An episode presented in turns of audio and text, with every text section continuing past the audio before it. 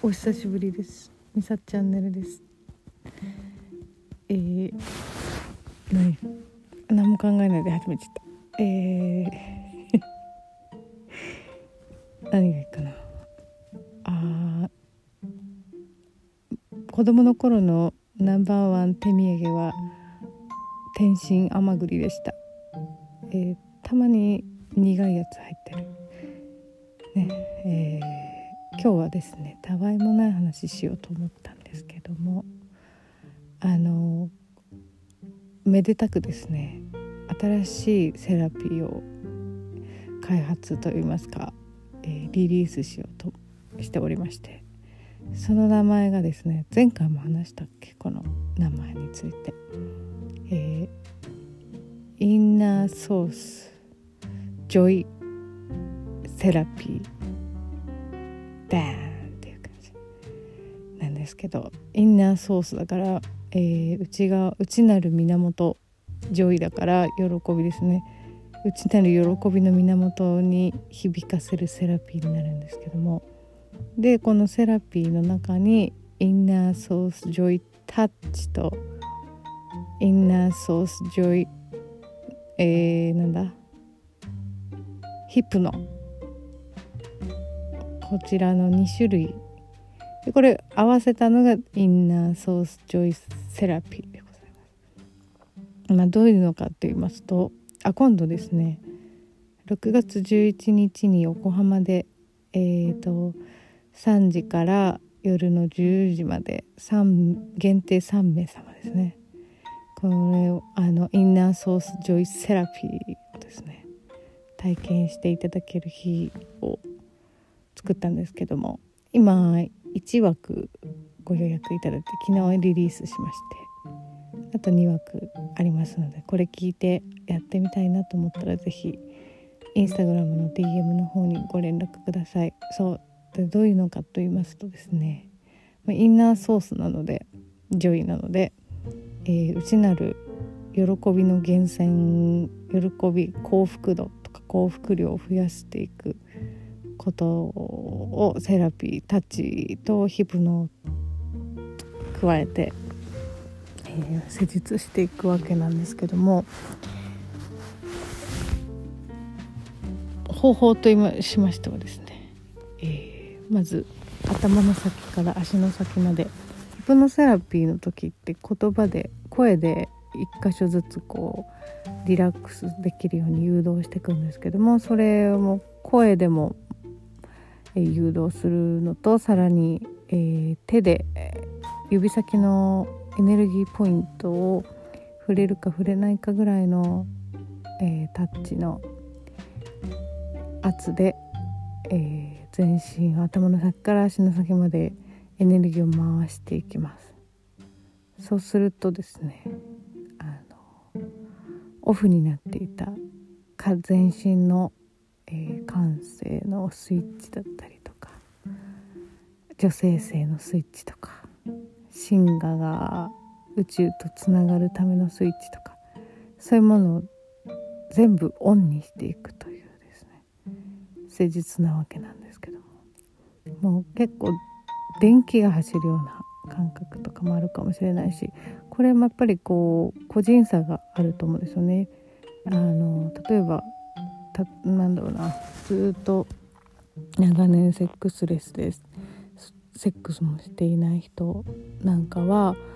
あのパッと見た時にオーラがやっぱり枯れ木のような枯れ葉のようなエネルギーになってる方結構いらっしゃるんだけどそういう、えー、方がもし体験してくださると、まあ、女性としての喜びのスイッチも押されて取りもあの喜びを取り戻したりとかあのなんだろうな底知れぬ女性としての喜びとうん蓋をしていた色気とかね、えー、幸せの喜びを感知したりこう未来を想像したりとかするそういうところに蓋をしてしまっていると思うのでそういうものを解放していくことにつながると思うしもうすでに結構変容している方なんかは、えー、さらに変容するためのこうブロックが解除されたりとか本当の自分に出会ってこう宇宙とつながるような感覚、まあ、宇宙とつながるような感覚は皆さん体験の中で感じていただけるかと思うんですけども。これを1時間半かけてですねたっぷりと施していくわけなんですけどこれは男性今回は女性向けにと考えてますけども男性に是非ねあの女性の体験してくださった方パートナーとかご主人とか彼氏がいたらね是非あの男性にもしてあげていただきたいですね。男性もやっぱりあの日本人ってやっぱりなんかこう枠に閉じこもってるというかね縛られてる人多いと思うのでそういう人が解放されてったらもっとこうさらに成功したりとかエネルギッシュになって生命力にあふれてねうんあのパワフルにお仕事とか人生に取り掛かれるエネルギー源になると思うので、うん、もうこれ本当いいことしかないっていうか本当にこれからの新しい時代に日本人の覚醒にすごく必要なことだと思ってもうなんかむしろ本当に2021年からこのこのことにセクシャリティとか性の解放とか女性性のこととか男性性のこととかこの性に取り掛かるためにも生まれてきたと言っても過言ではないのではないかというぐらい私お役目を感じております。そう。ね。でまあ今日たわいもない話もしようと思ったんですけど何喋ろうと思ったんだっけな。あなんかインスタグラムで昨日見かけたんですけどあの海外に住んでるモデルさんかな？すごいイケメンで。なんかついこの間まではあの晩生活車で生活したりとかして波乗りしたり山登ったりとかいうもう超自由人な感じで彼女とかとのなんかストーリーとかも上げててまあ、なんか最高だなーなんて見てたんですけど、まあ、彼女とお別れしたみたいだけどなんか今はね DIY 自分でやって家を建ててるみたいなんだけどなんかその人のあの写真をあの Tinder とかバンブルとかのその出会い系のあのアプリでプロフィールにしてる人がいっぱいいるみたいなことを本人がストーリー上げてたんですけどこれなんかよくそういうのたまに見かけるんですよね。これ絶対あなたじゃないよねっていう写真ね。私も最近飽きちゃって全然やってないんですけどやり尽くしちゃって。あのなんか明らかに芸能人の写真とかねその人がやってるわけないじゃんみたいな。逆にでもあの知らずに「いいねお互いいいね」ってなってマッチして知らなかったけどなんかすごい有名なアーティストだったりとかっていうことも逆にあるだけどまあそれ嬉しいけどそのなんかあの本人じゃないあの写真にしちゃうってどういう心境なのかなと思って。どうするつもりなのかなって。ねデートの時とかご本人登場みたいになって写真と別人のねなんかすごいえっていう人が現れた時とかでもどうどう帳尻はもう合わないですね。どうすることもできない。どうするつもりなんだろうみたいな。なんかねそこちょっと立ち会ってみたいですけど。その瞬間に。なんかあの一回あ私そのコラージュを読み解く、まあ、お仕事させてもらってるので写真からこう人の情報というかあの波動とかエネルギーとかバイブレーション感じるの得意なのでそういうこうプレプロフィール写真からどんな人なのかなっていうのを感じ取るの結構得意なんですよね。だから結構百戦錬磨じゃないけど下手な人にはあまりこう出会わないっていうことがあるんですけども一度ねなんかこう何枚かプロフィール上げれるわけなんですけどあのプロフィール写真は結構おしゃれというかあのかっこいい写真が多くてなんかすごいなんだろうアメリカの大自然の自然公園とかで撮った写真とか。でも全部顔が写ってなくて、まあ、たまにそういう人いるからでもなんかすごく全体的にあのセンスのいいお写真だったのでかっこいいセンスのいい人かしらと思って「いいね」してみたらあっちも「いいね」してくれててマッチドンみたいな。感じになって。で、まあ、顔が見えないから待ち合わせする時とかもね分かんないですから。あの顔の写真ちょっと見せてくださいっつって送ってもらって。でどうぞ結構堂々と送ってきたんですけど堂々と送ってきたら何だろう。もう絶対あなたこの写真撮れないよねってそういう感性をお持ちでらっしゃらないでしょっていう感じの言ったら日本人で言ったらもうなんか安岡力也系なんですよね。ちょっとこう24金いやもうもう36金ぐらいの太めの金のネックレスに、ね、日本人で言ったらなんかちょっとアイパーの角刈りみたいな。そういう格好しててで黒い V ネックの背ピチッとしたセーターで腹出ちゃってて。でなんかビジネスクラスかなんかに載ってる写真みたいな。でちょっとこうワインあの飛行機の中でワイン飲んじゃってますみたいな写真を送ってきたんですけど あの絶対この人この写真撮らないよねみたいな。でもそういうのねあのバレますよね。あのそれでなんか結局その人は会わなかったけどこの話したっけな。前にそのプロフィール写真についての話の時に出たっけ出てたらごめんなさいなんだけど。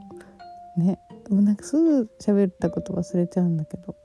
ね。まあ、まあ、こすこの話2回目でこすっちゃってるかもしれないですけど。また聞いてやってください。そう、まあ、そういうこともあったりとかね。